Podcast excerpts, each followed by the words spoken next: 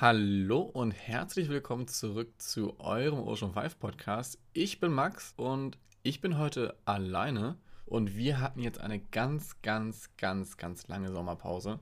Und danach ist uns mal so aufgefallen, Mensch, da fehlt ja noch was, nämlich die letzte Folge. Und die gibt's jetzt. Denn wir schließen heute das Thema Wiscom, wie wir es so liebevoll nennen, ab. Und da haben wir uns jemand eingeladen, der sich schon seit Jahren damit beschäftigt, aber auf eine ganz, ganz besondere Art. Und zwar in Form einer Umweltschutzorganisation. Ich habe mit Nadja Ziebert vom BUND gesprochen und Nadja arbeitet dort im Meeresschutzbüro. Das liegt in Niedersachsen. Jetzt fragt ihr euch bestimmt, warum nicht in Schleswig-Holstein? Das ist erstmal egal, denn sie koordinieren alles, was Richtung Meeresschutz geht, von dort aus. Und Nadja hat uns mal so erzählt, wie ist eigentlich der Austausch mit der Wissenschaft? Also gibt es dort Treffen zwischen Wissenschaft und Umweltschutzorganisationen oder greifen sie einfach nur auf die wissenschaftlichen Erkenntnisse zurück? Und wir haben auch geklärt, was Aktivismus eigentlich genau bedeutet. Also ob es nur Demos sind oder was noch alles unter Aktivismus zu verstehen ist. Und ich würde sagen, nicht lang schnacken, Kopf in Nacken. Das Ganze hört ihr jetzt. Diese Folge wird euch wie immer präsentiert von der Ocean Family in der Kooperation mit dem Ocean Summit und wird gefördert durch die Postcode Lotterie. Ich würde sagen, auf geht's. Viel Spaß.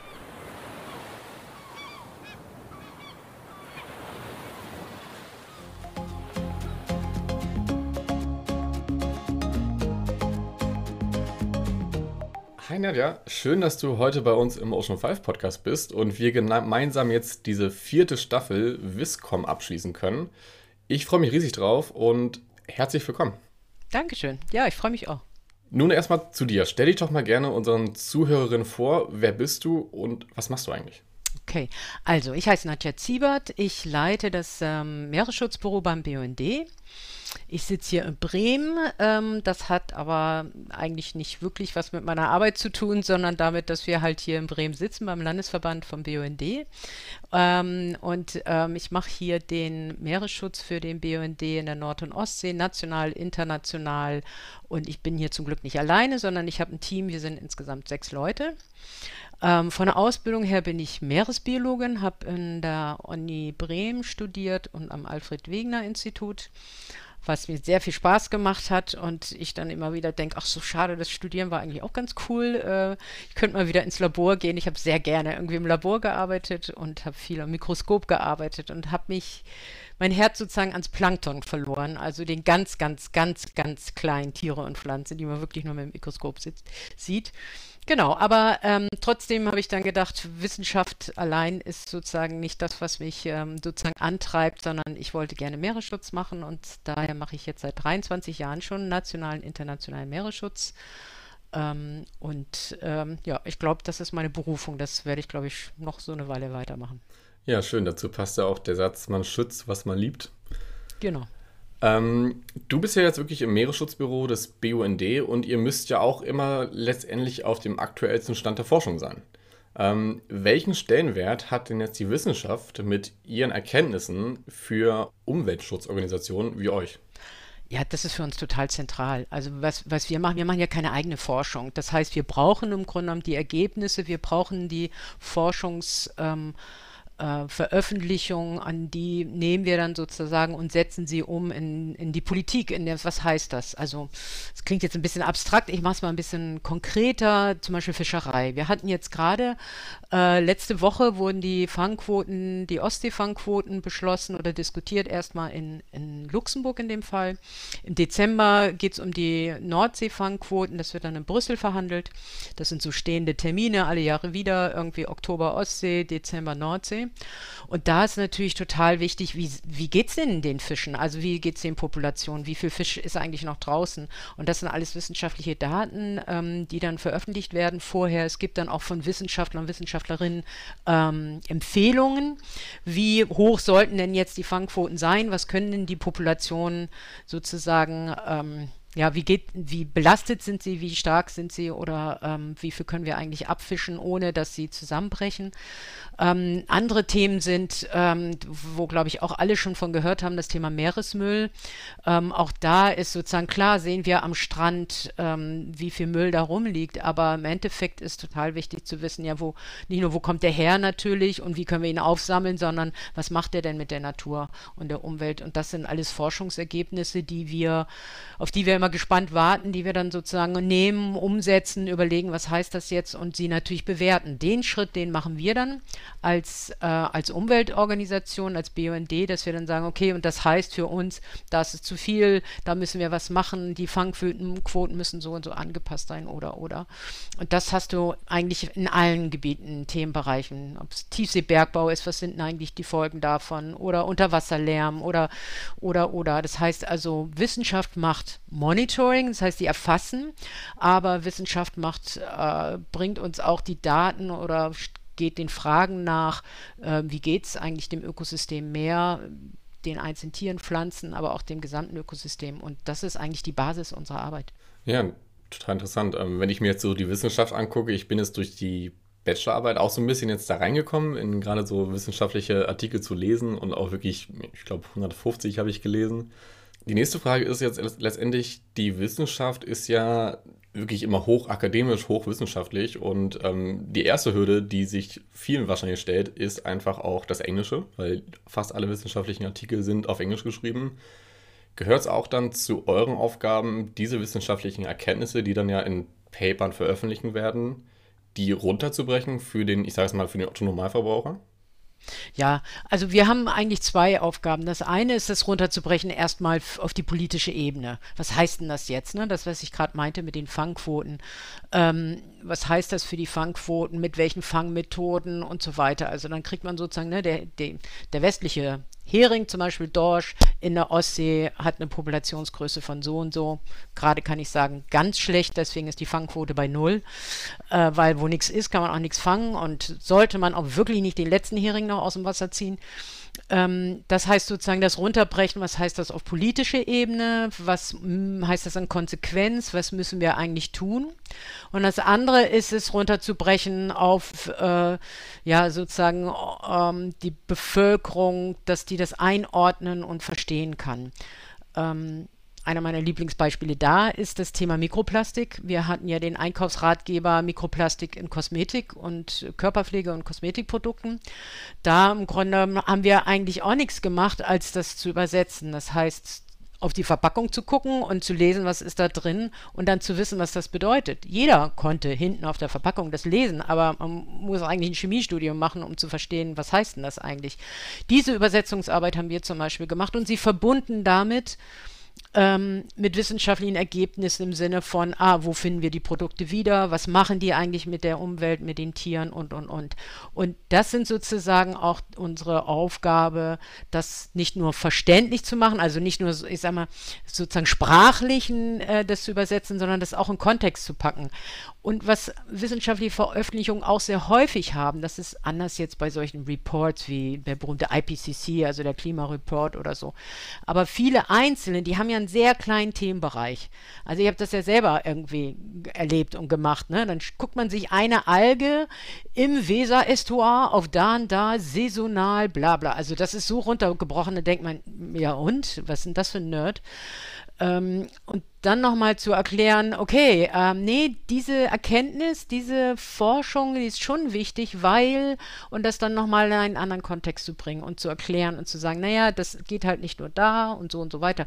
Das ist jetzt nicht für, weil dumm oder irgendwie sowas, sondern das muss dann sozusagen auch, das ist sozusagen auch eine, ähm, Denkaufgabe, die wir halt auch machen können, weil äh, wir natürlich den Kontext auch kennen, in dem es Sinn macht. Wir hatten das jetzt gerade Anfang des Jahres, als es darum ging, dass ähm, zum Beispiel der Hafenschlick von Hamburg irgendwie verklappt werden sollte. Ähm, und die Verklappungsstellen, die üblicherweise genutzt wurden, sind sozusagen eigentlich voll und es darum geht, wo kann man jetzt noch eine weitere Verklappungsstelle in der Nordsee finden. Und dann ist das natürlich total wichtig zu wissen, ah, es geht jetzt nicht nur drin, was ist in diesem Hafenschlick drin, vielleicht an Giften, an Stoffen oder das Sediment, sondern dann auch zu verstehen, ähm, ja, okay, was macht das mit der Nordsee, wenn man die dann da, da einfach reinschmeißt, was sind die Folgen und, und, und. Ähm, und das so runterzubrechen und zu sagen, hier, ähm, wir reden nicht einfach nur davon, hier ein bisschen wegnehmen und da hinschmeißen, so what, mache ich im Garten auch mal, sondern das hat eine Dimension, das hat eine Folge, wir haben Nationalpark Wattenmeer und, und, und. Diese ganzen Zusammenführen von verschiedenen Informationen, das ist halt auch unsere Aufgabe für die Presse, für die Politik, aber auch für die Bevölkerung. Ja, voll spannend, dass du es gerade nochmal angesprochen hast mit dem in den Kontext setzen, weil das war auch genau das Problem, was wir jetzt in der Bachelorarbeit hatten, dass ähm, viele Artikel wirklich ja, sich eben sehr spezifische Bereiche in einem kleinen Gebiet angeguckt haben, die du mit anderen eben nicht vergleichen kannst, aber dieser Kontext eben insgesamt ja im Großen und Ganzen letztendlich wichtig wird. Und wir sind da dann schon auch, ähm, auch so ein Sprachrohr ein Stück weit, weil ähm, viele Wissenschaftler und Wissenschaftlerinnen werden ja in dem Sinne auch gar nicht gefragt, sondern wir sind ja auch diejenigen, die die ganzen Paper, na, alle auch nicht, aber versuchen sozusagen Überblick zu behalten über bestimmte Themenbereiche und das dann zusammenzufassen und dann sagen wir auch, manchmal kommt dann das auch so ein bisschen platt rüber von die Wissenschaft oder so und dahinter stecken eigentlich 10, 20 Paper, die wir dann halt gelesen haben und versucht haben, die Aussagen so zusammenzubringen und zu bündeln, dass wir sozusagen eine Aussage haben. Zu Unterwasserlärm, ja, die Meere sind zu laut. Nein, wirklich, woher wissen wir das? Und dann können wir sagen, ja, hier, mhm. hast du schon mal zehn Paper, lies doch mal, wir haben es getan und wir können diese Zusammenfassung eigentlich ganz schlicht machen und sagen, die Meere sind zu laut.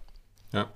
Ja, und ich glaube, alle Paper zu lesen, das wird sehr schwer. Da muss man nur mal beim IPCC nachfragen, was das wohl für eine Arbeit ist. Ja, nicht umsonst ist das einfach ein Riesenteam auch an Leuten, die so einen Report schreiben. Absolut. Genau. Ähm, das nächste, was mich interessieren würde, in welcher Verbindung steht ihr denn jetzt in der Wissenschaft? Ist es so, dass ihr euch nur die Paper anguckt oder gibt es da auch irgendwie Austauschtreffen, dass man sich mal zusammensetzt, okay, ey, was was ist gerade wissenschaftliche Erkenntnisse, was kann von der Politik noch kommen, durch die Wissenschaft vielleicht auch gefördert? Es ist sehr unterschiedlich. Also erstmal haben wir eigentlich einen ganz guten Kontakt zu verschiedenen Wissenschaftlern und Wissenschaftlerinnen. Ähm, das ist sehr themenspezifisch und das ist auch so ein bisschen eine Frage, wie sind wir jeweils so ähm, wie verstehen wir unsere Arbeit? Also es gibt einfach auch viele Wissenschaftlerinnen und Wissenschaftler, die haben sowas von, ich untersuche meine Sache, ich will da objektiv bleiben, ich will gar nicht das in so einen politischen Kontext bringen, weil ähm, ja, das passt nicht sozusagen zu meinem Verständnis von meinem Beruf. Dann denke ich, okay, ähm, dann lese ich halt ein Paper. Ähm, andere, die verstehen sich schon eher auch als, ähm, ja, so ein bisschen Mahner auch und Mahnerinnen. Ganz stark ist das natürlich jetzt in der Klimadebatte gewesen. Nicht umsonst gibt es halt Science for Future, die Bewegung, und es gibt auch einfach immer wieder ähm, klare Bekenntnisse zu Aktivismus und zum, zum, zum politischen ähm, Kontext so. Also viel dazu. Meeresmüllthema hatten wir das auch, dass einfach auch wirklich welche äh, sagen, ich verstehe mich jetzt nicht nur, dass ich rausgehe und das erfasse und monitore oder was auch immer, sondern ich will damit auch auf äh, in Diskussionsveranstaltungen gehen, auf Podien und so weiter. Ähm, und dort treffen wir uns dann natürlich immer wieder auch. Ich war jetzt gerade beim bei einer Veranstaltung, wo es eher von der Wissenschaft kam.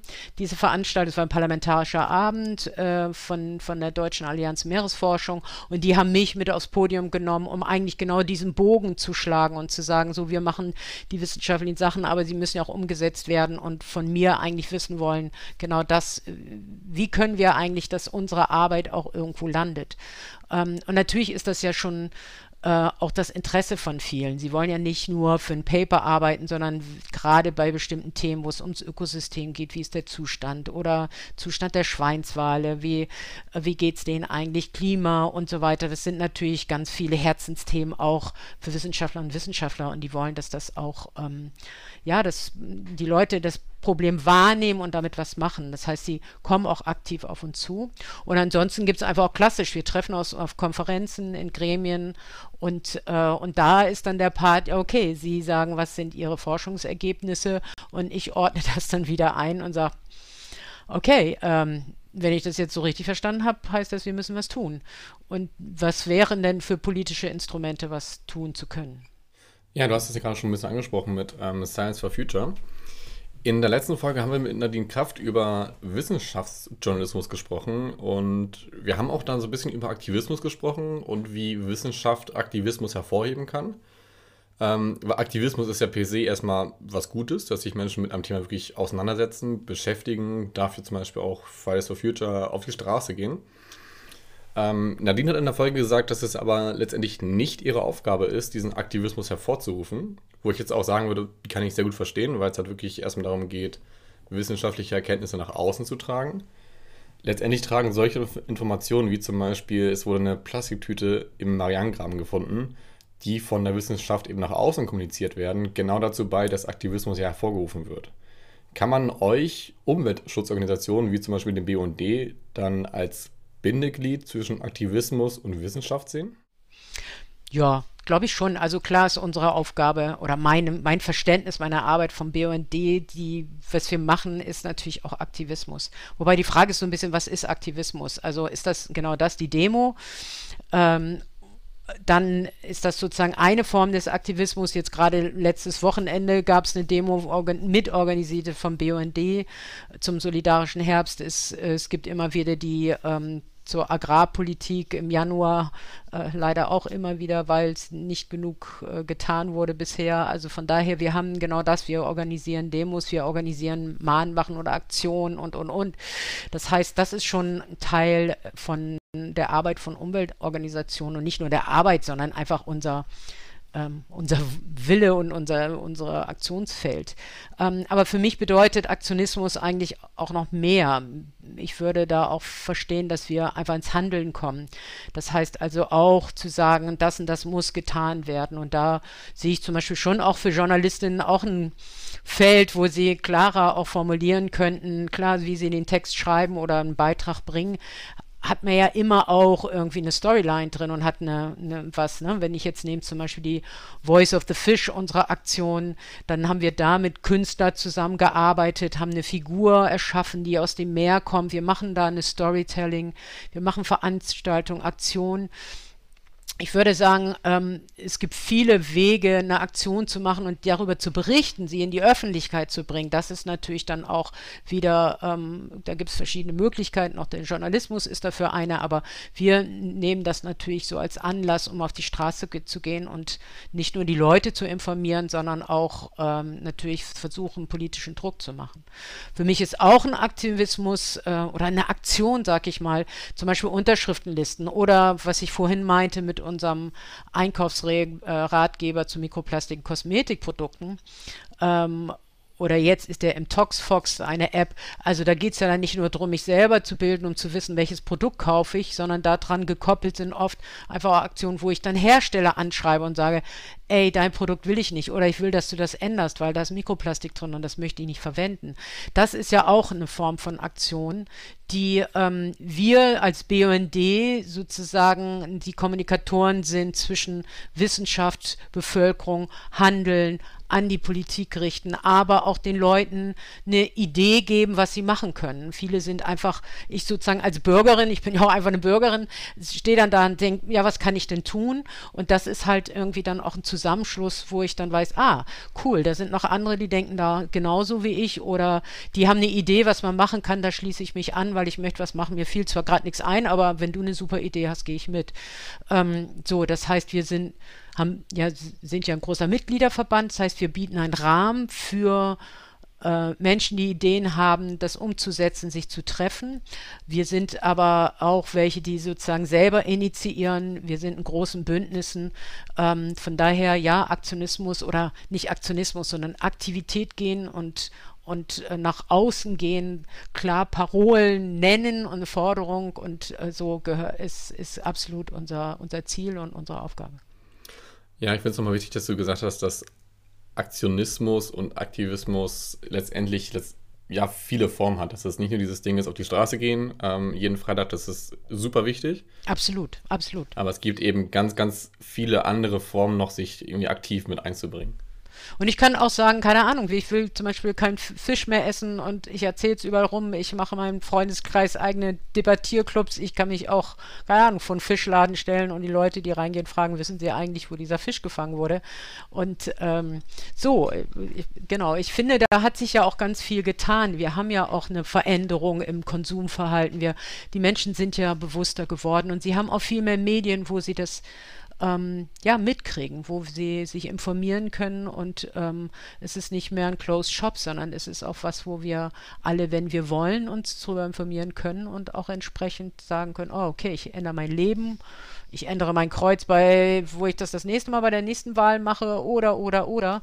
Es gibt natürlich äh, viele Möglichkeiten. Wir hier in Deutschland haben ja die Möglichkeit, wir leben ja in einer Demokratie, wo wir uns auch äußern können. Also, go for it wir müssen für bestimmte Sachen auf die Straße gehen. Ich glaube, ähm, ja, so ist es. Wir können es, wir sollten es auch tun. Und wir müssen es leider auch tun. Ja, das stimmt. Ähm, du hast gerade eben schon angesprochen, dass in vielen wissenschaftlichen Artikeln oftmals so ein bisschen so eine, ich sage jetzt mal, Handlungsempfehlung fehlt. Ähm, es ist oftmals diese wissenschaftliche Erkenntnisse und that's it. Was, du hast jetzt ja schon einiges an Erfahrung auch sammeln können über die Jahre. Was Gibt es denn vielleicht noch so Bereiche, wo du sagen würdest, okay, da hapert es manchmal noch an der Wissenschaftskommunikation durch Wissenschaftlerinnen? Also ich glaube, ein, ein Knackpunkt, den es da so gibt, wo den ich immer wieder merke, weil wir sind ja auch, ähm, wir sind auch in einem Projekt drin, wo wir mit WissenschaftlerInnen direkt auch zusammenarbeiten und wo wir versuchen, unsere Fragen, die wir haben, ähm, an sie zu richten, dass sie da Antworten für finden. Also es geht viel um die, ähm, die Klimafunktion der Nordsee, ähm, sozusagen ganz speziell um Schlickböden. Also Schlick ist schick, ist sozusagen unser, unser Motto da drin. Die Schlickböden sind einfach total wichtig in, in ihrer Klimafunktion, weil sie CO2 da binden. Und da war gleich zu Anfang, war sozusagen der Punkt, wir so, ah ja, wann kriegen wir denn irgendwie Ergebnisse von euch? Und dann waren sie so, ah, Moment erstmal. Also wir müssen ja erstmal veröffentlichen und dann muss es ja ein Review geben und dann muss dies und das und so weiter und so. Also wir müssen erstmal die Untersuchung, also Ergebnisse haben wir am Ende des Projektes. Und dann waren wir so richtig, wie jetzt? Was, wir müssen doch, können wir nicht Zwischenergebnisse oder so? Nee, man darf aber vorher nichts veröffentlichen, weil und so. Also das heißt sozusagen, die Kommunikationsform in der Wissenschaft ist einfach so anders. Also du musst dann halt sozusagen deine Forschung machen, du musst die abschließen, du musst Paper schreiben, du musst die veröffentlichen. Und erst wenn es veröffentlicht ist, kannst du eigentlich darüber reden. Ja, da bin ich schon irgendwie dreimal ums Haus gelaufen und habe gedacht, oh, ich brauche sie aber jetzt. Kannst du mir nicht jetzt schon mal was sagen? Irgendwie, und das, das ist sozusagen das Timing. Das ist ein bisschen irgendwie echt schwierig. Das ist schon mal so das eine, wo ich so merke, ah, okay, das, das ist echt schwer, eine dann, wenn ich eine Frage brauche, nächstes Beispiel, wir wollen LNG-Terminal bauen, die werden dafür ist offensichtlich ein Eintrag von Chlor äh, sozusagen mit dabei. Also es geht jetzt ja gerade durch die Presse. Ähm, und zum Beispiel an der Nordsee soll in Wilhelmshaven ein schwimmender LNG-Terminal gebaut werden und ähm, um, um diese Terminal zu reinigen und und und wird wo Chlor eingesetzt und das wird dann in die Abwässer eingegeben. Und ja, dann sagen sie jetzt, ja, was, also es wird schon nichts machen mit dem Nationalpark Wattenmeer, aber wer weiß, und wir werden das beobachten und und und. Das ist so eine Verzögerung zu den, zu den, also sozusagen zu der Entscheidung und da, wo ich dann was untersucht habe, die schwierig ist. Da kann jetzt keiner erstmal was für, aber es ist sozusagen, manchmal habe ich das Gefühl vom Timing, wir bräuchten das eigentlich schon zwei Jahre vorher oder jetzt haben wir zwar die Daten, aber irgendwie ist die Entscheidung schon gefallen. So, das voneinander zu kriegen, das ist echt nicht so einfach. Was ich schick finde, sind natürlich, und das finde, glaube ich, fast jeder schick, sind natürlich schöne Bilder. Also diese Mosaikfahrt zum Beispiel vom Avi, die da in den äh, in den Polregionen und da sozusagen ein ganzer Dokumentarfilm mitgemacht wurde und so. Das ist natürlich toll, das ist bewegend, das ist so das Gefühl, ich bin dabei, ähm, die Leute bei der Arbeit äh, zu sehen, aber auch die, das Umfeld mitzukriegen. Das sind natürlich ähm, sozusagen die Rosinen in der Wissenschaftskommunikation. Ähm, und es gibt ganz, ganz, ganz viele tolle andere Paper, die einfach nie in die Öffentlichkeit wirklich kommen. Ähm, das ist dann wiederum schade und dann sind wir wieder am Anfang, dann müssen wir dann wieder übersetzen. Ja, du hast gerade die Mosaik-Expedition angesprochen. Ähm, falls ihr die ganze Staffel noch nicht gehört habt, in der zweiten Folge schnacken wir mit Janine Schaffer und die war nämlich dabei und hat uns mal erzählt, wie das eigentlich so ist in der ewigen Dunkelheit. Ähm, kann ich nur empfehlen, um noch ein bisschen Werbung zu machen. Gucken wir jetzt mal so ein bisschen auf die Zukunft der Wissenschaftskommunikation. Die Zeiten, äh, muss man ehrlich sagen, wandeln sich ähm, rasant. Ja, ähm, vor zwei Jahren war Instagram neu, auf einmal gibt es TikTok und was weiß ich was. Und soziale Medien werden immer wichtiger, gerade in der Kommunikation, auch mit vielen jungen Leuten. Inwiefern siehst du denn in dieser schnelllebigen Zeit dann eine Chance oder vielleicht auch ein Problem für Umweltschutz, Umweltschutzorganisationen, wenn es darum geht, Informationen wirklich unter die Menschen zu bekommen? Also eigentlich sehe ich für uns gerade nur einen Vorteil davon. Also weil wir, wir haben sozusagen unsere Social Media Arbeit äh, jetzt beim BND Meeresschutzbüro sehr intensiviert die letzten zwei Jahre und ähm, haben eigentlich nur positive äh, Resonanzen und ähm, denken, dass wir Leute erreichen, die wir vorher vielleicht gar nicht erreicht haben. Von daher es ist es für uns was, wir machen weiterhin äh, Veranstaltung, äh, klassische Pressearbeit mit Pressemitteilung. Äh, wir haben unser Bundmagazin vom BUND als Mitglied, aber auch so kann man mal an die Geschäftsstelle gehen und rausholen. Wir haben Flyer, wir bearbeiten wir arbeiten, also wir haben sozusagen, produzieren Flyer, Poster, Ausstellungen, alles. Also wir haben sozusagen die alten klassischen Formen oder so der Kommunikation behalten wir und haben jetzt Social Media noch obendrauf. Bei der Aktion Voice of the Fish haben wir relativ viel Videoclips jetzt auch produziert, die wir irgendwie, die Figur ist ja noch unterwegs, sie wird heute, in, nein, diese Woche in Frankreich sein, dann wird sie nach Spanien, nach Vigo gehen und dann nach Portugal. Das sind Sachen, die werden wir mit Filmen, Beiträgen auch ähm, begleiten und immer wieder über Social Media spielen. Ähm, von daher ist das für uns nur ein Zugewinn. Wir haben das Gefühl, wir erreichen mehr Leute und andere Leute vor allen Dingen, als wir das vorher klassisch getan haben. Trotzdem ist natürlich die Frage der Kurzlebigkeit solcher Informationen eine, die wir, glaube ich, damit nicht gelöst kriegen. Also ich merke das natürlich selber. Also da gehen natürlich die Infos, die gehen so zack, zack, zack, zack irgendwie durch den Kopf und hinten, glaube ich, auch wieder raus, hoffentlich. Ähm, was bleibt jetzt wirklich so hängen? Können wir nur versuchen es so gut wie möglich zu machen, das, was hängen bleibt.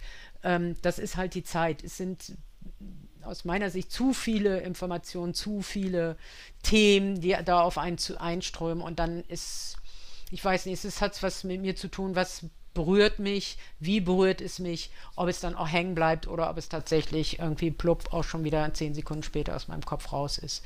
Ähm, wir freuen uns immer über Rückmeldungen dazu. Wir freuen uns auch darüber, wenn wir merken, ähm, Leute haben Lust, äh, auch keine Ahnung, einfach mit uns auch mal einen Infostand noch zu machen beim Fest oder so.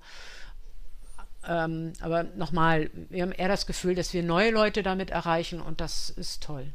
Ja, mega wichtig auch dann nochmal ein, ja, ich würde fast meinen, im Gegensatz zu dem, was vielleicht vor 20 Jahren war, nochmal eine ganz komplett neue Generation auch zu erreichen, die eben auch wenn es um den Umweltschutz geht und Meeresschutz, muss man auch sagen, die vermutlich wichtigste Generation ist über die nächsten Jahrzehnte. Ja, und wir, wir, ich freue mich auch, dass wir sozusagen auch die, nicht nur die junge Generation erreichen, sondern dass wir auch darüber, was sehr Komplexes irgendwie auch ähm, versuchen können zu erklären und, und rüberzubringen.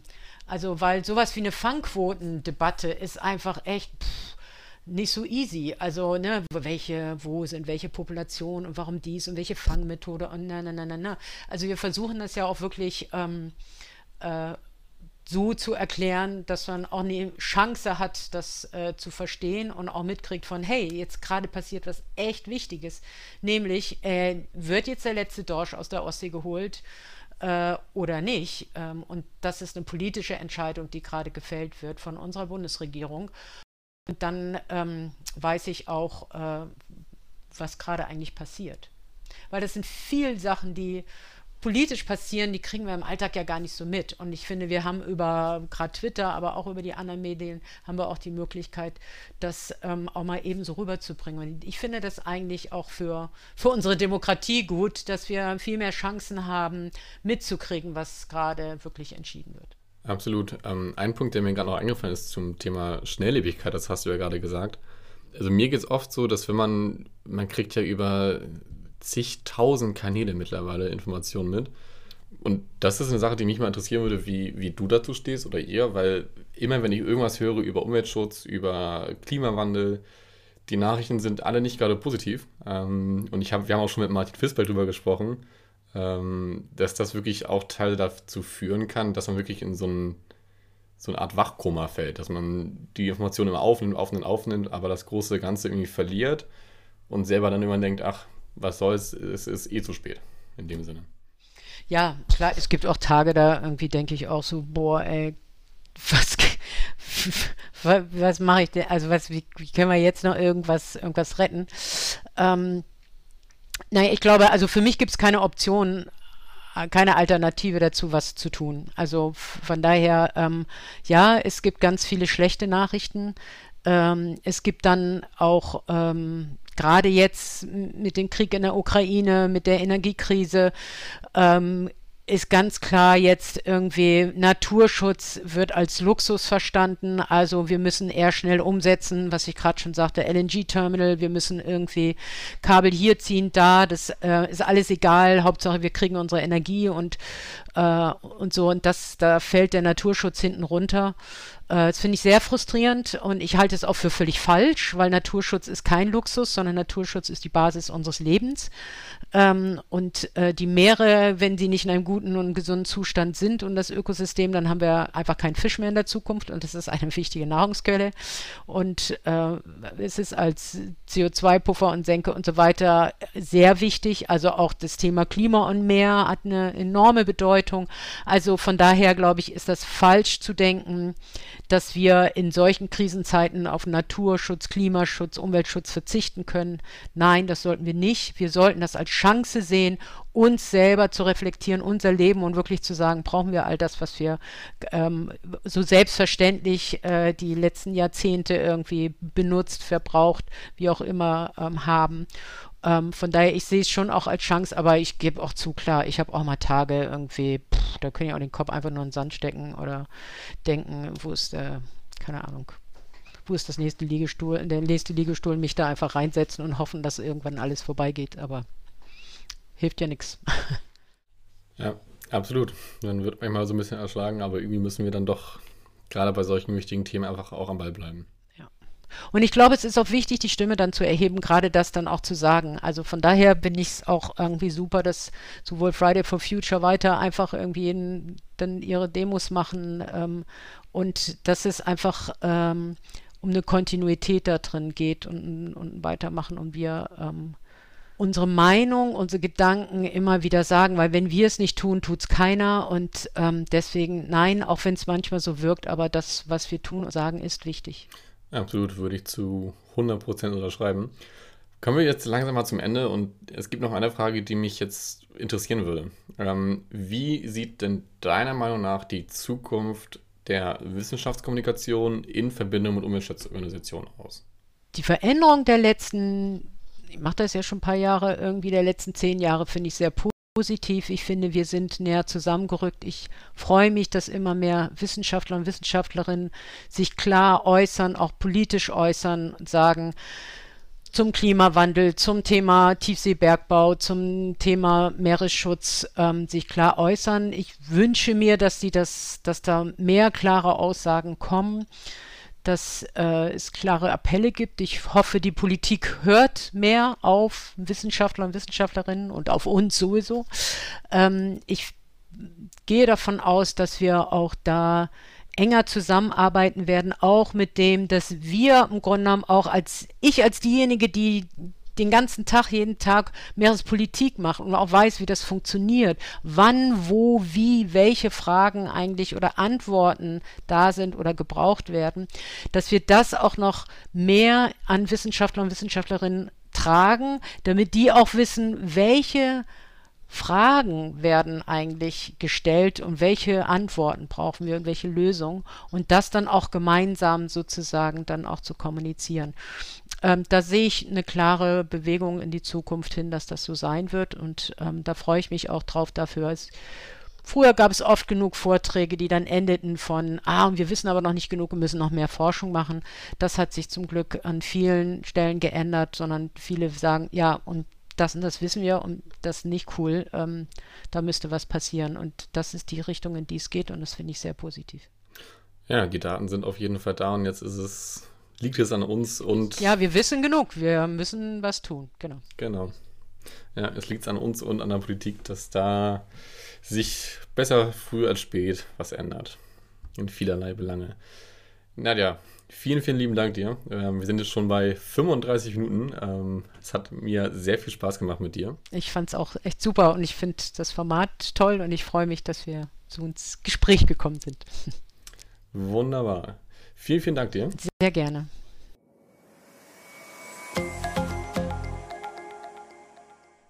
Ich muss ehrlich sagen, ich habe gedacht, wir schnacken nur so, ja, 20 Minuten miteinander, aber es gab dann doch viel mehr zu erzählen, als ich gedacht hätte. Und ähm, ich kann euch verraten, auf meinem Zettel waren eigentlich nur noch sechs Fragen, aber es gab ein paar Nachfragen. Und ich fand es besonders spannend, das hat Nadja ja auch sich gewünscht, dass manche Prozesse in der Wissenschaft einfach ja, ein bisschen schneller gehen.